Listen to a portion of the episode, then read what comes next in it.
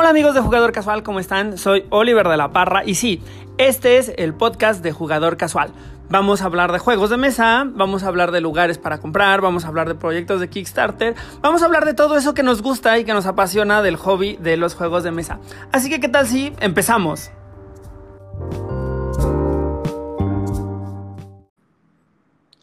Hola amigos, ¿cómo están? Yo soy Oliver de la Parra y este es el podcast de Jugador Casual. Espero que se encuentren muy bien, espero que estén entretenidos y especialmente que estén muy cuidaditos y encerrados con todo este tema de la cuarentena y así.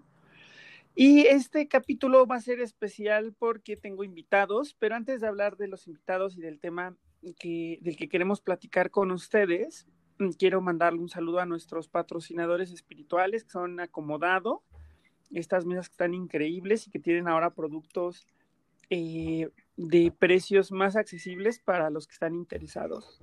También un saludo enorme a las personas de Juárez by con las que estoy participando mmm, mucho recientemente y que por cierto hoy vamos a grabar un capítulo especial para cerrar digamos de alguna manera la temporada de antediluvianos, pero bueno, eso ya lo verán al ratito, solo les cuento que estaremos con un personaje por ahí de leyendas legendarias y también pues a, las personas de Freaking que tienen una nueva actualización desde la cual vamos a poder también hacer contenido los creadores y eso va a estar muy bueno. Así que pues ahí estén al pendiente también. Si ustedes no tienen Freaking, la aplicación está, pues bájenla. Suena a algo más, ¿no? Para entretenerse con todo esto de la cuarentena. Y bueno, ya sin más, vamos a platicar un poquito, pero antes quiero presentarles aquí a mi invitado que está un poco impaciente seguramente y se trata de Elric, Elric de Vicio Games, que es un conocedor de los juegos de TCG, que es nuestra, el tema que nos trae hoy por acá. Así que cuéntanos, Elric, platícanos un poquito de ti, platícanos un poquito de tu proyecto, para que la gente, obviamente ya te conocen, pero pues para algún despistado que no, pues para que sepa qué onda. Hola a todos, muy buenas tardes, noches, días, sea la hora en la que nos estén escuchando. Igual ya ni sabemos qué día es, pero bueno, aquí andamos grabando un fin de semana todo relax. Muchas gracias por la invitación, Oliver. Y como mencionabas, yo soy Elric de Vicio Games. Es, mi, mi canal está enfocado principalmente a juegos de cartas, más específicamente Yu-Gi-Oh! Aunque pues también he estado en, en, muchas cosas de entretenimiento, desde board games, que es como pues nos conocimos, hasta videojuegos y convenciones. Y, o sea, estoy prácticamente un poco de todo mientras sea relacionado a, a juegos en alguna forma. Entonces me, me agrada bastante todo eso. Sí, sí, es, la, la, verdad es que creo que ahorita me recordaste la vez que nos conocimos, ¿no? Nos conocimos en un evento de Devir que hicieron para generadores de contenido, me acuerdo perfecto. Y recuerdo que jugamos juntos algo, ¿no? Jugamos el de Pictomanía. Nos tocó jugar esa vez el de Trap Words. Ah, Trap Words, tienes toda la razón, Trap Words. Sí, sí, sí, jugamos juntos junto con, con Dani de Devil, que estuvo súper bueno. Sí, sí, sí.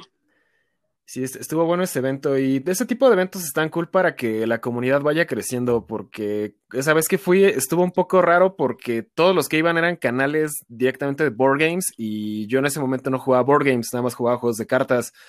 Entonces era como que me sentí como el rarito de las cartas, pero estuvo, muy bien, me cayeron muy bien todos y creo que eso es lo que hace falta, más eh, colaboración entre pues, la comunidad tanto de board games y colaborar con otras comunidades porque nunca sabes qué otros contactos te van a salir y qué tanto puedes ampliar tu, panorama. No, tienes toda, toda la razón, amigo, porque sabes que incluso este podcast es un, es un ejemplo de las cosas buenas que pueden salir cuando colaboras con las personas, porque fue ese día que tú me platicaste de la forma en la que tú en aquel entonces hacías tu podcast. Y yo dije, ah, no manches, si es tan fácil, o sea, porque yo había revisado y había temas de subirlos a servidores y te cobraban y bla, bla, bla. Entonces tú me platicaste de Anchor y básicamente a los un par de semanas después ya estábamos grabando. Entonces fue muy estuvo muy padre porque pues como tú dices, no nunca sabes qué información o qué cosa buena puedes sacar de algún contacto independientemente de que no sea directamente de los juegos de mesa, ¿no? O sea, de la comunidad con la que convives ahí todo el tiempo. Claro, entonces yo creo que sí, siempre estar colaborando mientras se, se medio relaciona a lo que estás haciendo, yo creo que siempre es bueno ir conociendo nuevas personas. Por ejemplo, ahorita que estábamos hablando de Anchor, yo no sabía que ya tiene esta función de grabar directamente en la página. Yo sí hacía todo así de que, a ver, vamos a conectarnos por Discord y que pones el OBS y vamos a grabar y luego te metes a Adobe Audition. O sea, yo lo hacía como que más complicado y resulta que ya es súper fácil. Entonces, yo creo que quien quiera hacer un podcast ya no tiene excusa. Sí, sí, además, para los que no lo sepan, no únicamente graba ahí directamente, sino que todo el tema de la de invitar, de mandarte la invitación para que grabemos juntos y todo eso, también ya lo hace de ahí de manera eh, automática. Y la verdad es que está bien padre, o sea, bueno, te quita muchos pasos, ¿no? Está bastante cool. El futuro es ahora, amigos. Amigo, pero cuéntame un poquito más de esa vez que fuiste a jugar juegos de mesa, o sea, porque nos vimos esa vez y luego nos vimos otra vez en un torneo de, de, de, de la Liga de Devir, ¿no? Fue, fue, creo que han sido los dos eventos de Devir en los que hemos coincidido. Es correcto. Sí, nos vimos esa vez en, en el Rincón de Villadiego, que fue el, el primer evento de, de, Board Games al que fui. Este, mm, pues digo, esa vez realmente era mi, mi primera interacción con otros canales de Board Games, porque pues yo estaba hasta ese momento exclusivamente eh, trabajando con gente de, de Yu-Gi-Oh! Y de TCGs así súper esporádicamente. Entonces, eh, pues ya, yo soy de Toluca, entonces para mí ir a esos eventos sí me representa un viaje como de tres horas desde mi casa y el regreso pues es básicamente lo mismo. Pero estuvo cool porque mm, me ayudó tanto a ver otros juegos, conocer a otros creadores y ver que podía hacer cosas más diferentes con mi contenido, que no fuera es que yo siempre he visto mi canal como un, reflejo de mis hobbies. Entonces, mis hobbies van cambiando, aunque lo principal siguen siendo los juegos de cartas. Entonces, si un día, por ejemplo, me invitan a un evento de board games y me gustan, pues ya empiezo a jugar board games y ya veo qué tanto me laten. Ahorita que está la cuarentena y que no te puedes juntar con otras personas, entonces eh, pues estoy metiéndome mucho en, en videojuegos digital porque pues no te puedes juntar con otros, pues juegas a distancia. Entonces, eh, pues ese, esa reunión me ayudó a precisamente ver qué otras cosas podía hacer con mi contenido y pues sacar contactos y amigos que pues ya vi que también están haciendo otras cosas y pues entre todos nos vamos dando retroalimentación. Ya después del, del Rincón del Villadiego nos vimos en, en Kodama, ese fue... Kodama. Mm, ese fue como en noviembre, fue ¿no? Ajá. ¿no? Del año pasado, ajá. Ahí que fue el el, el, torneo Ajá. de creadores de contenido para la Liga de Devir. ¿no? Sí, exacto. Fue como un, un torneo previo, ¿no? De, para que la gente conociera toda esta mecánica de la Liga de Beer. Entonces, eh, ahí estuvo cool porque como ya conocía a casi todos los invitados, más algunos que yo no había visto, entonces eh, pues, fue, fue, un buen ambiente, me, me agradó bastante esa vez, aunque realmente como no, no juego tantos board games y no me fue nada bien en las partidas, eso lo admito. Pero me, me, me, la pasé cool y creo que eso es lo, lo importante, eh, sí, hacer contactos, o sea, hacer comunidad y pues ver cómo puedes avanzar tu proyecto y también ayudar a los demás.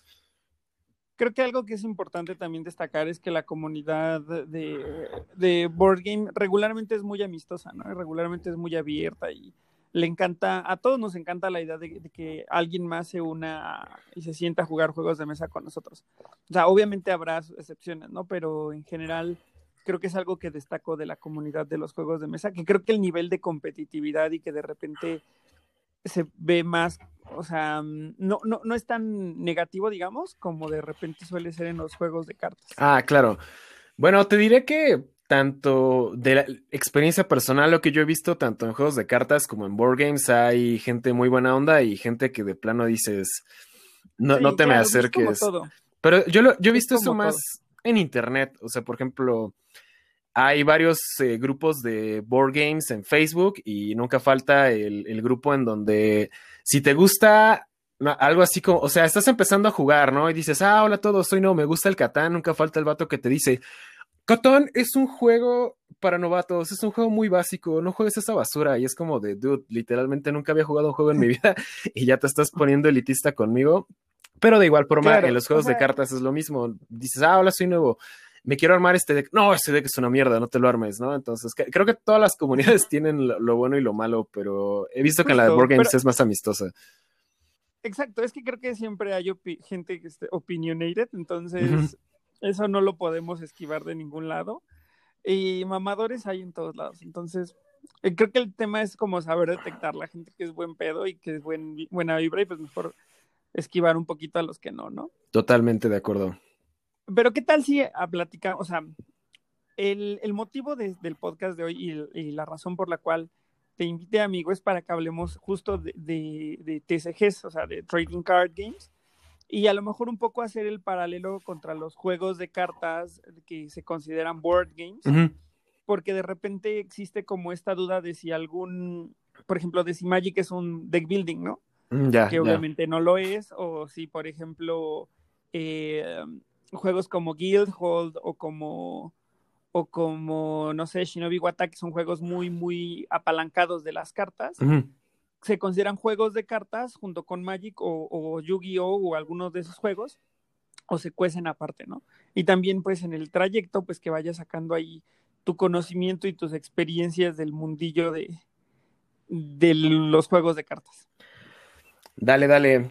Pues, entonces, dime, dime.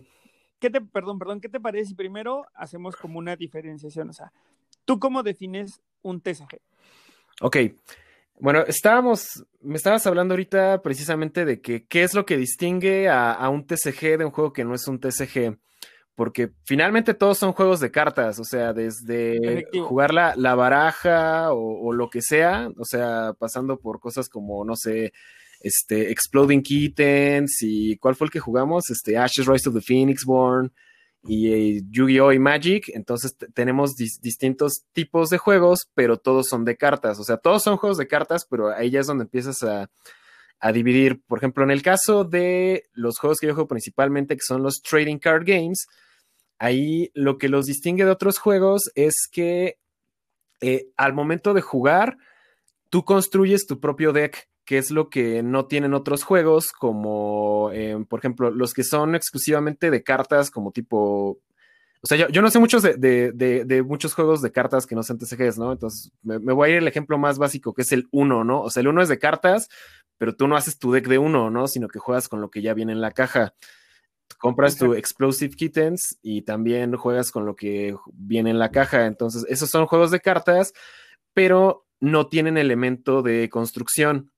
Ahora, me habías... A ver, dime, Ah, no, perdón, amigo, te interrumpo un segundo. Solamente como para hacer un punto de lo que acabas de decir, que al final del día, una cosa es el formato, ¿sabes? O sea, creo que el formato carta es un formato súper, súper eh, eh, repartido, ¿no? Entre, entre la diversidad de juegos. O sea, bien, es un muy buen ejemplo lo que dices que un juego de cartas es desde el 1 hasta Magic pasando por todo lo que se encuentra en medio. ¿No? Y eso no significa que la mecánica sea la misma, ¿no? O sea, una cosa es el formato y otra cosa son mecánicas. Claro, sí, o sea, en este tipo de juegos las cartas prácticamente son un medio que te transmite información al mismo tiempo que son un elemento de juego. Pero es, es, lo que te estaba diciendo hace un momento, que en los TCGs tienes el elemento de tanto de que cada cierto tiempo salen cartas nuevas. Y entonces esas cartas las puedes coleccionar o las puedes usar para jugar. A diferencia de los juegos de cartas, que son que juegas nada más con lo de la caja, y igual les pueden sacar expansiones y las mezclas, pero realmente no tiene el elemento de construcción.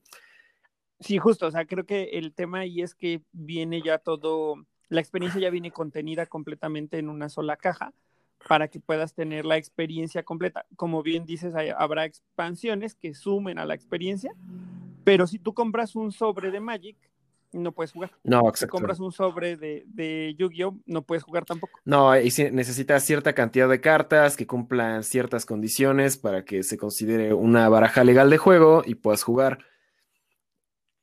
Efectivamente, efectivamente. Y creo aquí que también es destacaría decir que mm, el término trading card games, o sea, trading card games eh, sería algo como carta, juego de cartas intercambiables. Es correcto. Y se basa mucho en esto que acabas de decir, que necesitas tener cierto número de cartas, ya sea por reglamento o ya sea por estrategia. Entonces eso te empuja un poco a estar comprando constantemente y a estar buscando a lo mejor el intercambio, ¿no? Si yo necesito esas tarjetas, tú qué quieres porque me gustaría que las intercambiemos. Claro, eso es precisamente lo que distingue a, a, los juegos, a los TCGs de otro tipo de juegos de cartas, porque mm, es que además de los TCGs también existen juegos donde sí existe el formato construido, pero ahí no, no existe el, el, formato, bueno, no existe la cuestión de suerte, esos son los SGs. En los SGs tú compras la expansión completa y sí puedes construir tu deck, pero realmente no tienes que, o sea, si tú lo compras, puedes no ver a nadie nunca y de todos modos tener el juego completo. Mientras que en los que sí son Trading Card Games o Magic, que se supone que es un CCG, que es un Collectible Card Game, ahí sí te obliga a estar comprando producto nuevo, pero digamos que si quieres sacar tres o cuatro copias específicas de una carta, depende de qué tan generoso o malo sea el ratio de la caja, es la posibilidad de que saques esa carta específica. Entonces, si te abres, no sé, dos o tres cajas y no sacaste todas las que necesitas, entonces necesitas de otras personas que también abrieron producto para conseguir esa carta que te falta. Entonces ahí entra la parte de, del intercambio o las ventas. Oye, ¿Y SG qué significa? Ah, SG son los eh, Expandable Card Game, que es como el de. Ashes, Rise of the Phoenixborn. Ese sí tiene elemento de construcción como un TCG, pero realmente no, no cambias cartas con otras personas, sino que sale la nueva expansión, compras tu expansión y ya la tienes completa. Puedes mezclarla o separarla, pero no tienes elemento de suerte en cajas, sino que tú compras la, la- la expansión completa y ya tienes todo. Entonces es un juego que sí es construido, pero no es intercambiable. Y, y sabes, otra, otra aclaración que me gustaría hacer para quienes estén escuchando esto, porque estamos manejando muy constantemente el término construido. Mm. Y no es lo mismo que los juegos de construcción de mazo, como, o, o como se les llama en inglés, los deck building game. Porque en un deck building, tú tienes igual una experiencia completa contenida en una sola caja. Y lo que empiezas es que todos los jugadores empiezan con una mano igual y vas construyendo a partir de lo que vas comprando del centro. Pero no es, un, no es la construcción de un mazo en el sentido en el que construyes un mazo para Magic o para Yu-Gi-Oh! o para Vampire, ¿no? O sea, es diferente. Claro, en el deck building game, que de hecho, de esos sí, sí he jugado varios de esos.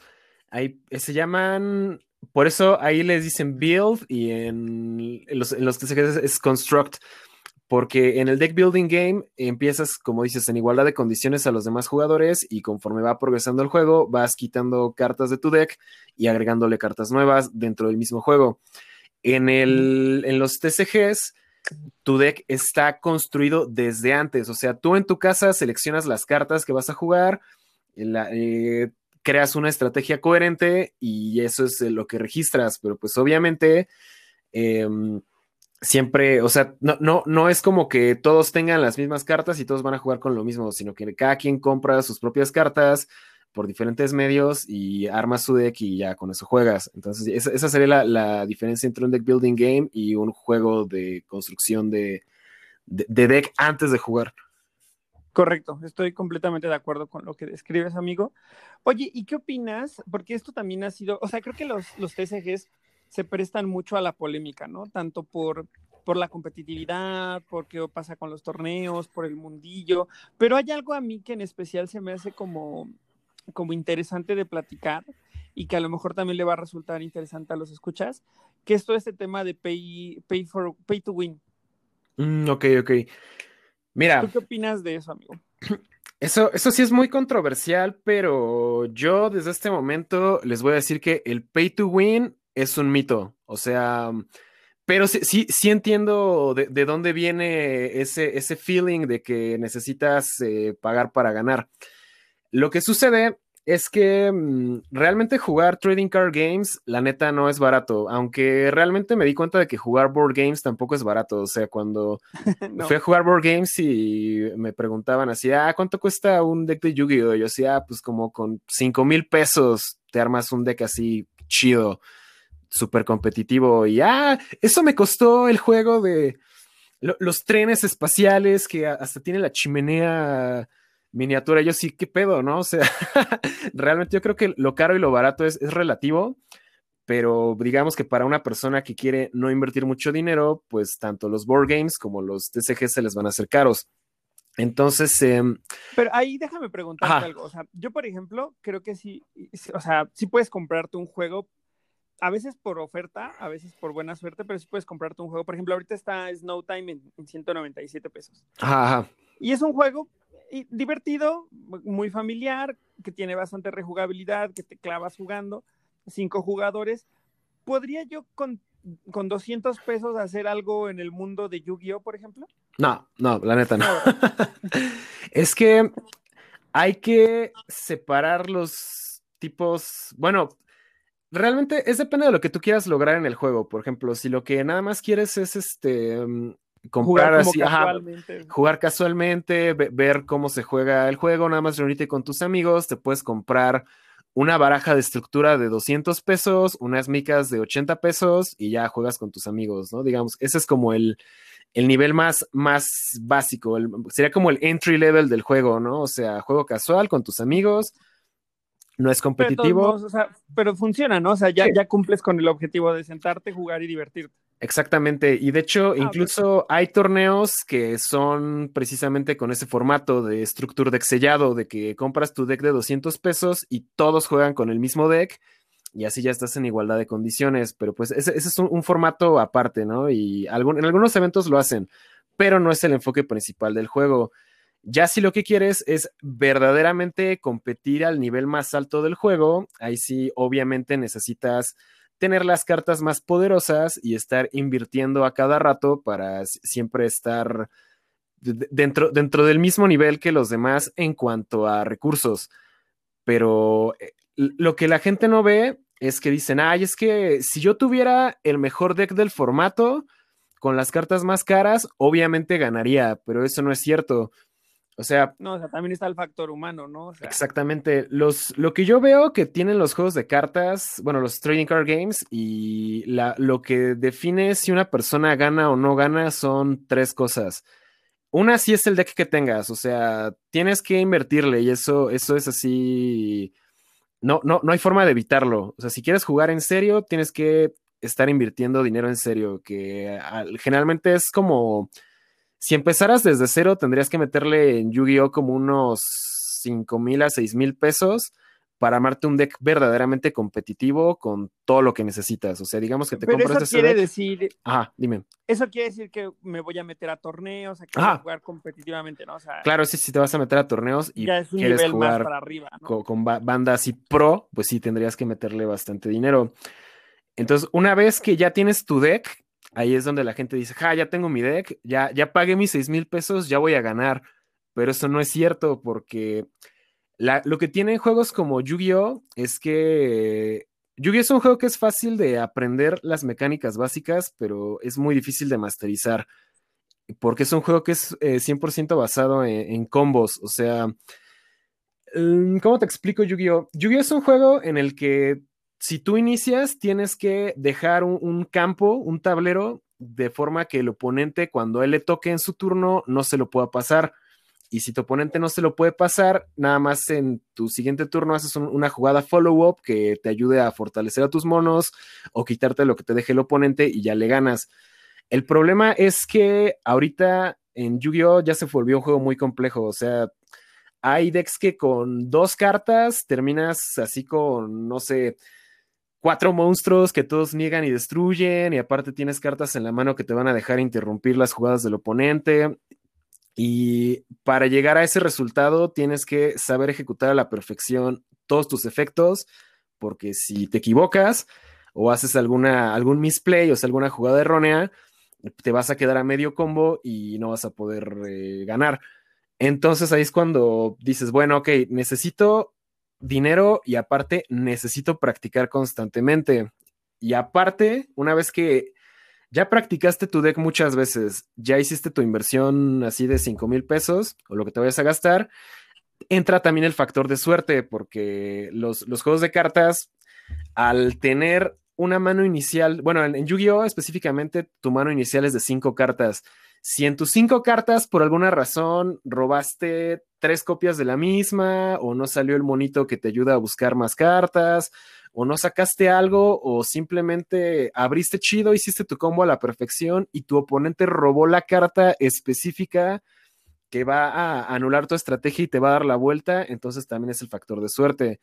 Entonces yo creo que más que el juego sea pay to win, eso los gringos le dicen pay to do well. O sea, pagas para tener una oportunidad de que te vaya chido, pero también tienes que practicar y también eh, la suerte es un factor. Obviamente, cuando juegas estos juegos, construyes tu deck de forma de que minimices las malas manos o, digamos que todo lo que está dentro de tu control lo tienes que controlar, pero siempre va a haber ese factor suerte de que, ah, mi oponente robó este, la magia que niega todos mis monos y ya mi campo quedó inútil y ya me ganó. O sea, eso también es una posibilidad que, pero... Claro, y eso ya no lo puedes controlar. Eso hace que el juego sea emocionante, porque si fuera de que, ah, ya puse mi, campo y literalmente no hay ninguna carta en el juego que se lo pueda pasar, entonces el juego, pues sería prácticamente jugar solitario, aunque la gente a veces tiene la idea de que Yugi es como jugar solitario, es un juego que tiene mucha interacción entre jugadores. Pues lo que creo aquí también es que hay un como un layer más arriba, ¿no? Y creo que creo que das en el clavo al decir que independientemente de las cartas que tengas o que puedas comprar, también está el layer de la estrategia que puedas armar. O sea, yo sé que al final del día puedes meterte a Facebook, digo a Facebook, puedes meterte a, Google y buscar cuáles son, cuál es el deck con el que podrías ganar y partir de ahí y armarlo, ¿no? De hecho, así se hace precisamente. Pero también hay mucha, eh, mucho pensamiento estratégico de quien juega bien a la hora de armar un deck, porque habrá quien lo arme solo, ¿no? Habrá quien, quien decida tomar el riesgo, tomar la batuta de la creación y decir, yo voy a armar mi deck en base al conocimiento que tengo, en base a la experiencia que tengo. Y eso conlleva un trabajo estratégico muy diferente, que yo creo que también, aunque no, aunque se ve plasmado en el juego, no es parte del momento en el que estás jugando, pero también es parte como de todo este sí, o sea, es previo jugar un juego de cartas. Exactamente. Digamos que en los juegos de cartas es como el 90% de la preparación sucede fuera del momento en el que estás jugando. O sea, en el momento sucede entre que compras tus cartas, armas tu deck, practicas y todo el trabajo de semanas o meses que estuviste comprando, practicando, jugando, se resume en un juego de 15 minutos prácticamente. Entonces, sí, todo el trabajo viene, previo y es, precisamente como decías, em, los juegos de cartas son, muy basados en, el metagame, o sea, el, el metajuego para los que no están familiarizados con el término, al menos en términos de juegos de cartas, es ¿Cuál es el deck que tiene mayor representación en un momento dado? O sea, por ejemplo, ahorita que está en el Yu-Gi-Oh, el mejor deck se llama Adamantia, pero ese deck no existía hace un mes y tal vez no existe en dos meses. Pero ahorita ese deck específicamente es el meta. Entonces, sabiendo que Adamantia es el mejor deck, tienes eh, varias opciones al momento de jugar. Puedes decidir si armarte tú también el deck Adamantia, porque es el mejor deck, aunque te van a tocar muchos mirror match contra otros güeyes que traen Adamantia, porque es el mejor deck, o puedes buscar qué otros decks que tal vez no, no son tan poderosos, pero tienen buen match contra el Adamantia, puedes jugar. Entonces dices, bueno, va, no voy a jugar Adamantia, voy a jugar este otro deck que tiene buen match contra Adamantia para darme a mí más oportunidades de ganarle a los que traen ese deck pero igual y ese deck que escogiste es más vulnerable a otro deck que no tenías considerado. Entonces, siempre tienes que estar. Ajá, exacto. Es prácticamente como un piedra, papel o tijera, muchísimo más complejo, pero prácticamente todo es eso. Hay un deck a vencer siempre. Hay otros dos decks que pueden rifarse entre ellos y contra ese deck, y al mismo tiempo casi siempre hay opciones alrededor, un poco menos consistentes y un poco menos conocidas, pero que con la mezcla correcta de suerte y habilidad, sí le puedes ganar ese tipo de decks, aunque como obviamente no son tan poderosos, vas a tener más dificultades que si trajeras el mejor deck, pero de que puedes ganar, puedes ganar. Oye, amigo, ¿y los decks tienen autoría? Es decir, ese, por ejemplo, de Adamantia. ¿Sabemos quién lo hizo y cuándo lo hizo y para qué torneo y así? ¿O, es difícil traquear eso? Ah, ok, ok. Este, buena pregunta. Em, bueno, el Adamantia eh, se llama así porque en, los juegos de cartas tienes estas cosas que se llaman arquetipos, que son como temas. Por ejemplo, el Adamantia, todos son rocas, entonces tienen. Hay como seis monstruos que tienen el nombre de Adamantia, por eso es el que se llama Adamantia. En, por ejemplo, en mm. Pokémon sería como no sé si. Como hacer un deck de, de, de, monstruos, de, digo, de Pokémon. Ah, exacto. O, como la hace.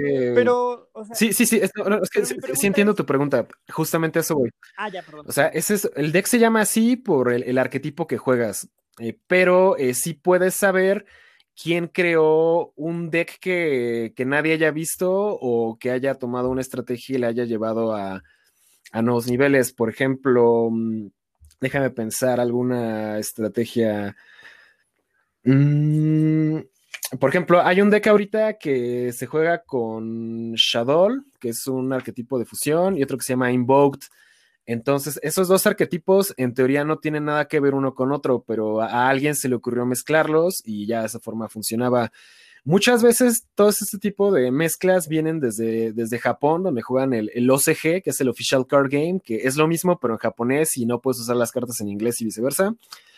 Y a quién se le ocurrió específicamente, no se sabe, pero hay otros decks que sí una persona específica puede haber creado y sí sabes quién lo hizo.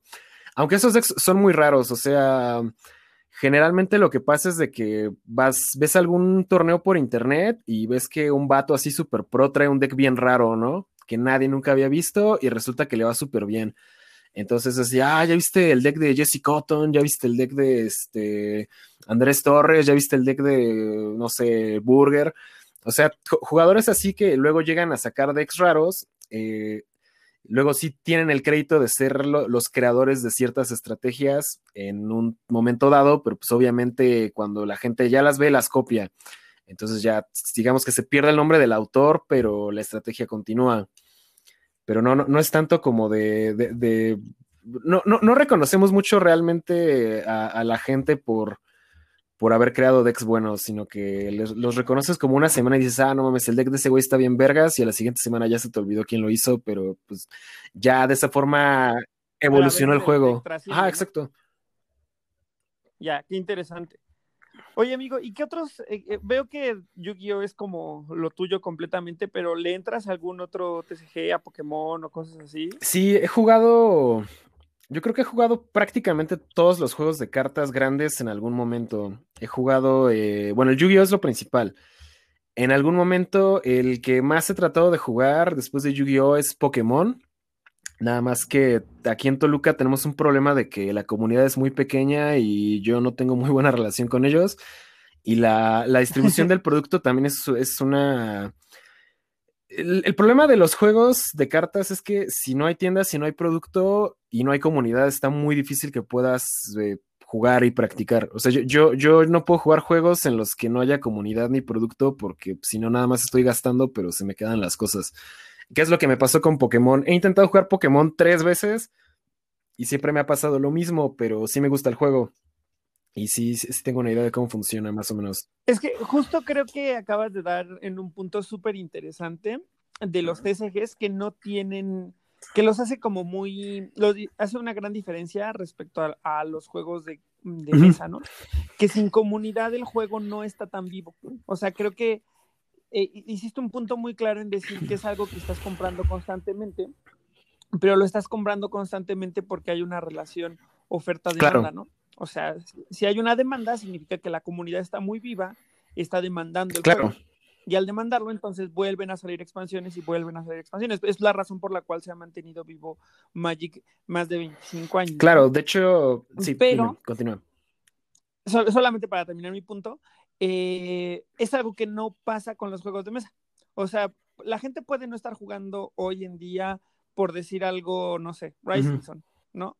Pero no pasa nada porque de todos modos el, juego va a estar ahí para, para alguna persona que lo quiera comprar.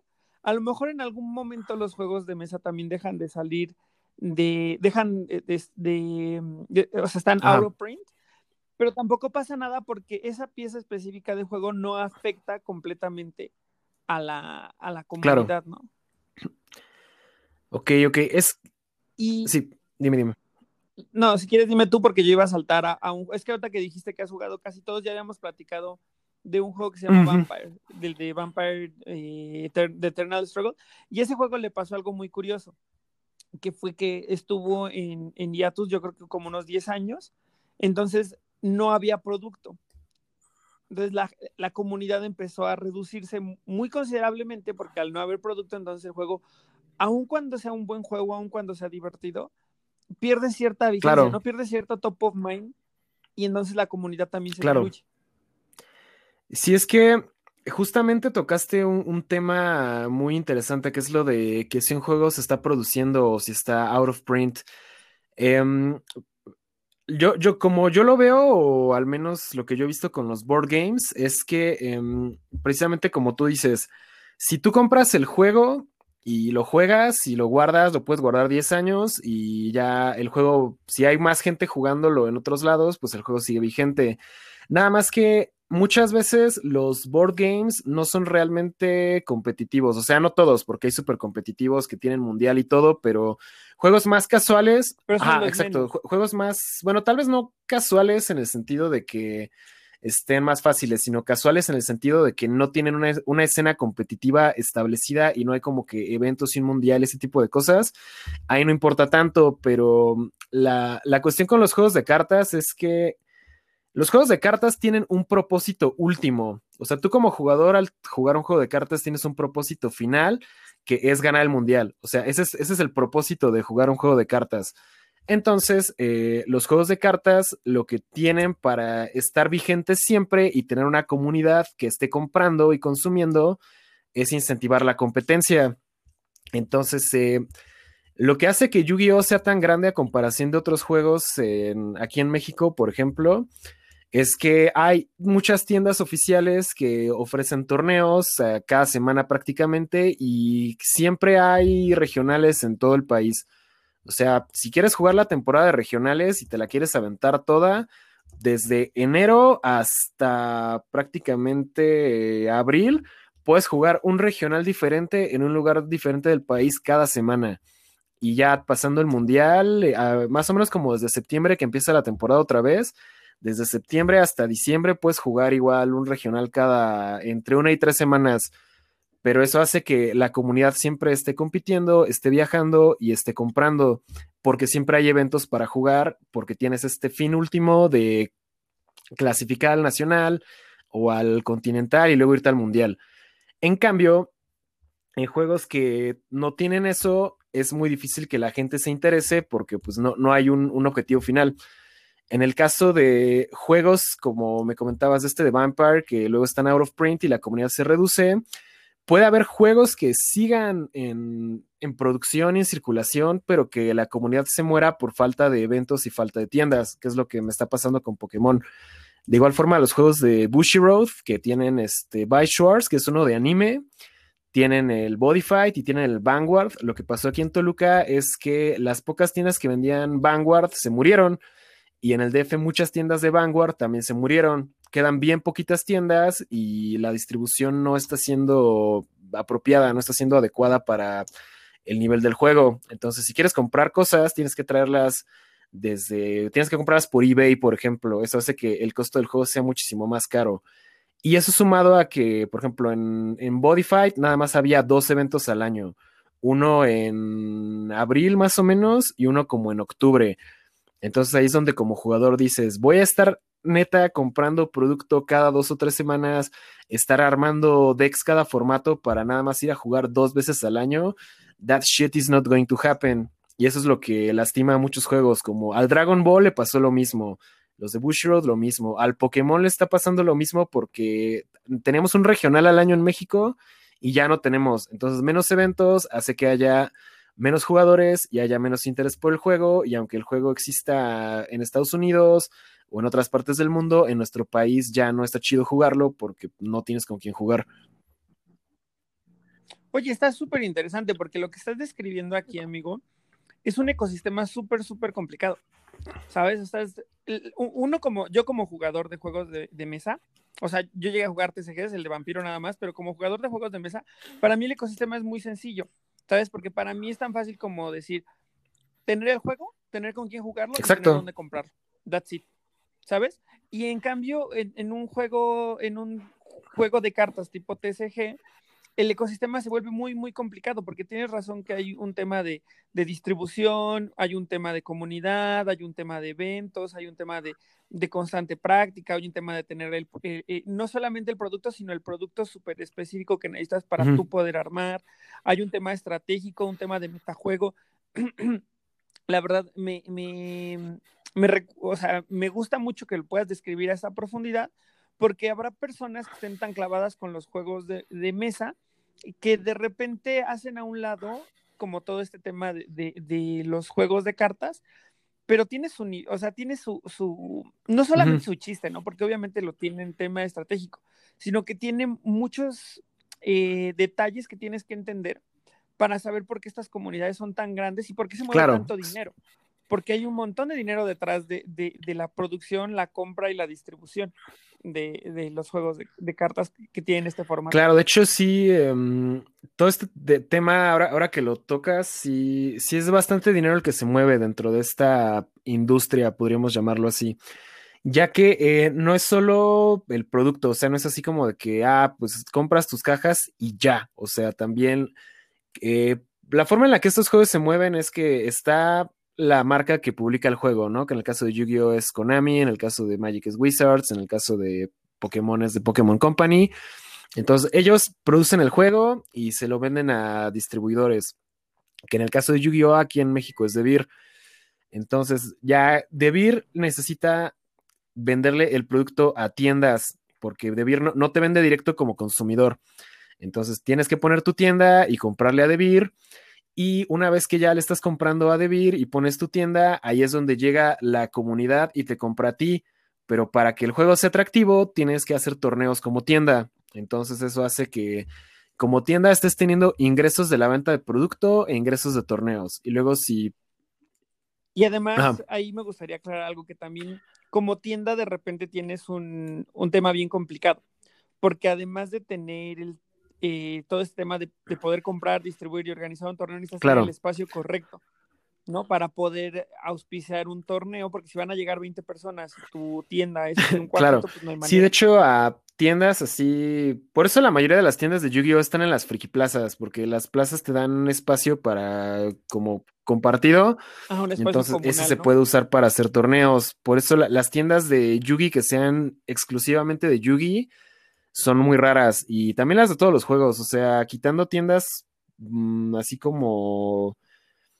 Mira, te diré que no conozco una sola tienda de Yugi en este momento que sea exclusivamente de Yugi. Conozco de Magic, como por ejemplo GameSmart, que aparte de Magic venden otros juegos, tienen espacio para armar torneos de Yugi de Magic, pero ese tipo de tienda en TCGs aquí en México es súper rara, o sea, en Estados Unidos es muy común y en otras partes del mundo también, pero aquí nos manejamos más por plazas. De hecho, mi, tengo un amigo chileno que vino y dice que allá en Chile sí es tienda, o sea, como una tienda de juegos de mesa, ¿no? Que irías y que hay mesitas y todo.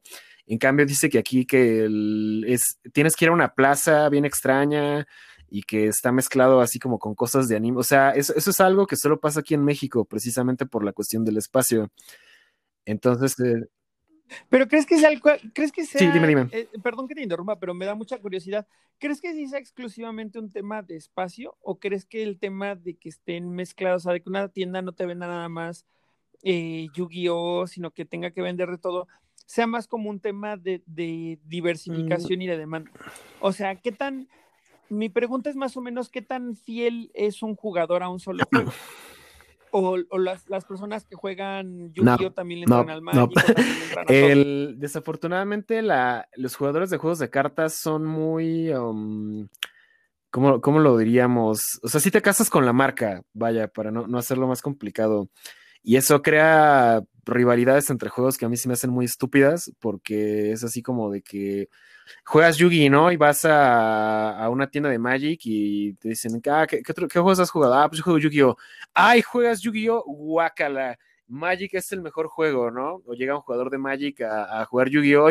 ¡Ay, guácala Magic! Debe ser un mamador, ¿no? Entonces, este, la, neta, las comunidades no se llevan muy bien entre sí por alguna razón estúpida que yo no entiendo. Pero mm, a lo que me refería con lo de las friki plazas es que em, yo siento que es una cuestión de que la demanda por estos juegos al menos como para comprar producto, no es tan grande en nuestro país como para que sea rentable tener una tienda completa 100% tuya. O sea, las tiendas así, te, digo, como GameSmart y como Kodama y cosas así, que además de TCGs venden juegos de, de, mesa, venden more games. Supongo que sí les es rentable, pero a la mayoría de, las, de los que venden Yu-Gi-Oh! No, no es rentable tener un espacio tan grande porque si nada más llega la gente a, a jugar y no está consumiendo, no está comprando producto, la renta no sale.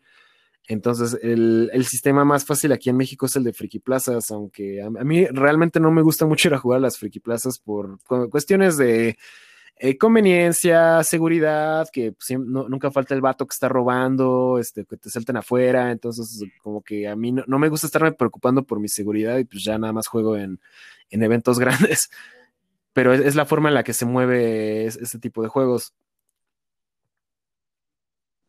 Ya, pues está súper interesante, la verdad. O sea, creo que son aspectos que de repente se escapan, ¿no? O sea, como jugador casual y como, o como jugador que estás del otro lado en, el tema de los juegos de mesa, como que todos estos detalles de repente están súper, súper interesantes de conocer y de analizar, pero no lo claro. ¿no? Entonces está, está muy interesante el punto que estás trayendo a la mesa. Ahora, cuéntame otra cosa. Eh, ¿cómo está el tema de, o sea, realmente puedes hacer una, puedes hacer de los TCGs una forma de vida? Sí, de que se puede, se puede. Em, de hecho, ahorita que estamos viendo todo, todo este tema de la cuarentena, es... Mm, han, pasado cosas muy que yo definiría como interesantes con los juegos de cartas en, en todo, todo el mundo ya que em, la base de un juego de cartas es, la tienda, o sea, la tienda es el lugar donde vas a, comprar cartas, vas a reunirte con tus amigos a jugar, vas a jugar torneos. El problema es que ahora que no se puede eso, están pasando cosas muy interesantes. Em, por ejemplo, mucha, mucha gente que vendía Yu-Gi-Oh! lo que hacía es de que, o sea, el básico de que te abres tu local en la Friki Plaza, pagas tus X miles de pesos de renta y ya esperas que la, gente vaya a, comprarte, ¿no? Pero pues ahorita que todas las plazas están cerradas por el tema de la cuarentena, las ventas online se están disparando muchísimo. De hecho, yo que llevo vendiendo online desde hace como cuatro años, he, vendido más en, el, en, los últimos dos meses que en los últimos seis, porque como no hay tiendas físicas, la gente ya se está animando a comprar más en línea. Entonces, em, por ejemplo, la, forma en la que yo, yo, llevo todo esto de los juegos de cartas en, situaciones normales es que yo, yo, yo tengo un distribuidor que a mí me, vende producto a buen precio por mayoreo. Entonces yo le compro a él y yo hago mis ventas en línea. Al mismo tiempo de lo que yo encargo, eh, yo abro producto para mí, para poder armar mis decks y para poder eh, ir a jugar. Entonces yo prácticamente hasta hace tres meses, dos meses que empezó todo este tema de la contingencia, la forma en la que yo, llevaba era tal y como tú lo describes, hacer de los TCGs un estilo de vida. Entonces, te digo, yo compraba producto, eh, vendía preventas, abro producto para mí, armo mis decks, eh, vendo lo que me sobra y cuando hay eventos, pues viajo a, los eventos, juego, compito.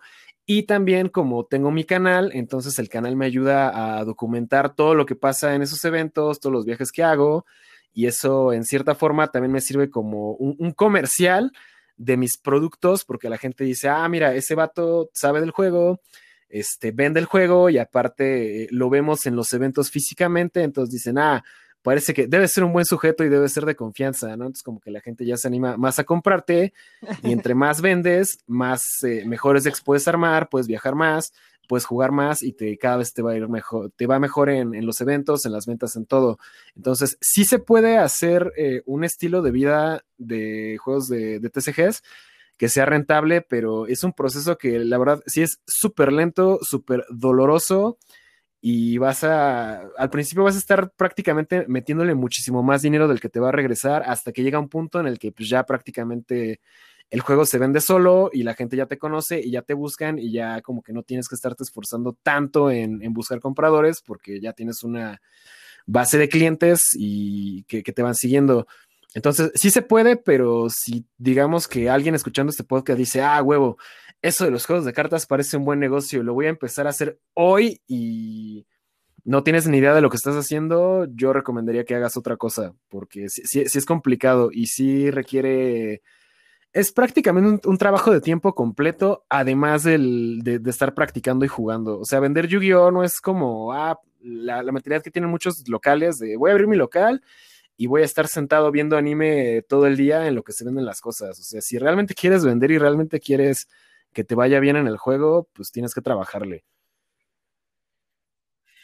Es que sabes qué es lo que veo, amigo, que, creo que a veces las personas, por ignorancia o por no estar clavados en el mundo, piensan que hacer una vida de un TCG es simplemente estar jugando. Lo que menos haces es jugar. aquí la onda es que justo, o sea, creo que aquí sí puedes hacer una, un estilo, sí puedes hacer del TCG tu estilo de vida, siempre y cuando estés dispuesto a chambearle y hacer más cosas, ¿no?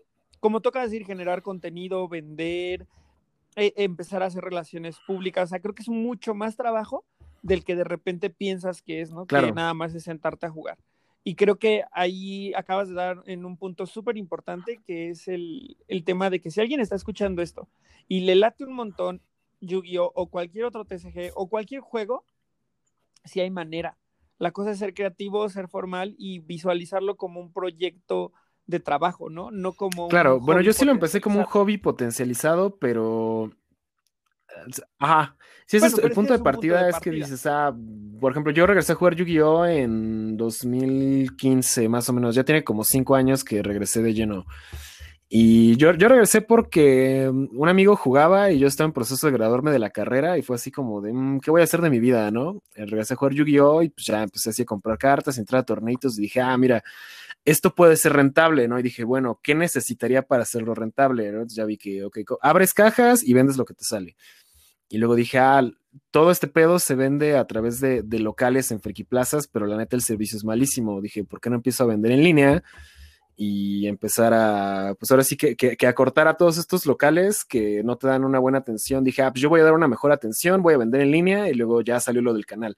O sea, vas viendo como las oportunidades y tienes que ir em, creciendo más y más, pero voy a retomar un punto que acabas de, decir hace un momento de la gente que piensa que nada más es sentarse a jugar y ya, desafortunadamente, dentro de los juegos de cartas sí existen muchos, existen muchas personas que lo que quieren hacer es eso, que prácticamente no, no tener un trabajo, no tener ninguna fuente de ingresos y dedicarse exclusivamente a jugar torneos.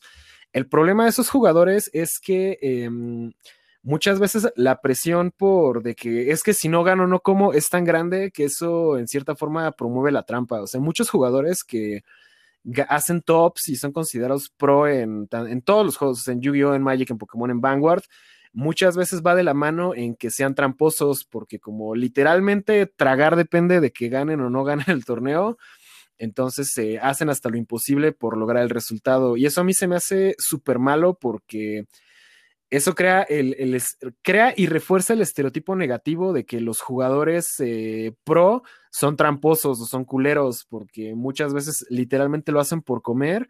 Y yo, ahí es donde digo, o sea, si eres muy bueno jugando, ganas torneos y tienes un chingo de, de, dinero que estás moviendo en cartas, ¿por qué no empiezas a construir algo? O sea, pon tu tienda, ármate un canal, este, haz contactos, eh, no sé, o sea, hay muchas herramientas que tienes a la mano que exactamente ser creativo que muchos de estos jugadores no, no hacen. Y muchos dicen, no, es que yo lo que quiero es fama y dinero. Y es como de, o sea, fama vas a tener entre las 30 personas que topean en eventos y te conocen, ¿no? Dinero, pues sí va a haber, pero cuando el juego se muera, ¿qué va a pasar? ¿Qué es lo que pasó ahorita? O sea, muchos de esos güeyes que se dedicaban exclusivamente a jugar torneos, ahorita no están haciendo nada y no tienen ingresos de ningún tipo. En cambio, si eh, no sé, tienes una tienda y desde hace años tuviste la visión de tener presencia online y ya sabes hacer envíos y ya sabes hacer muchas cosas que ahorita la gente apenas está aprendiendo. Claro, o si tienes un canal enorme en YouTube. Exacto, exacto.